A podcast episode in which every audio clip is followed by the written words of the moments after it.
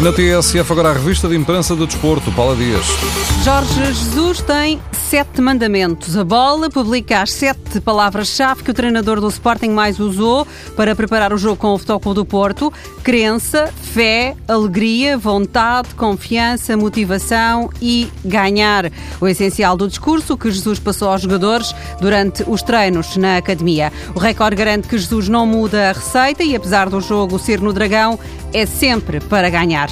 O jornal também traz na capa as contas que o Sporting tem de pagar: 209 mil euros. Mais juros de mora a Carlos Freitas, antigo diretor-geral da SAD, ainda 59 mil euros ao Benfica. A Doyen reclama também a penhora dos bens do Sporting, no valor de 15 milhões de euros, mas o Record teve acesso ao recurso apresentado pelos Leões. O clube de Alvalade considera que a caução se torna vazia de interesse, porque o eventual direito de Doyen já está perfeitamente assegurado e garantido com o congelamento de prémios monetários futuros da UEFA.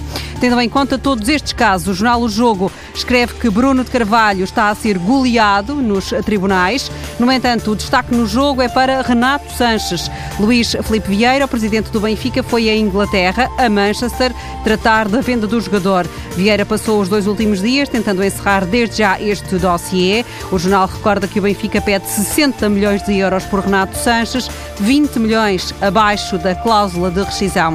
Renato também está na capa do Record porque passou ontem pelo Estoril Open. Diz que não, não gostava de ténis, mas passou a gostar. Sanches foi fotografado ao lado de André Carrilho. O peruano cruzou-se com Jorge Jesus e o treinador do Sporting, num breve cumprimento, ainda lhe perguntou se ele está em forma.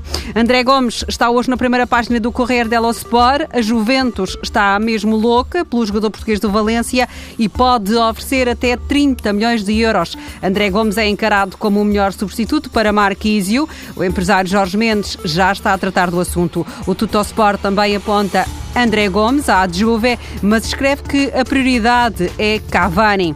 Os jornais desportivos em Portugal comentam o assunto, mas em uh, Itália, este é um caso que está a ter todo o destaque. Silvio Berlusconi pode já ter vendido o AC Milan a um grupo chinês. Berlusconi quer 700 milhões de euros. O negócio ainda não está confirmado, mas o Corriere dello Sport já informou que Berlusconi juntou os filhos para lhe comunicar que já não é dono e presidente do Milan depois de um reinado de 30 anos.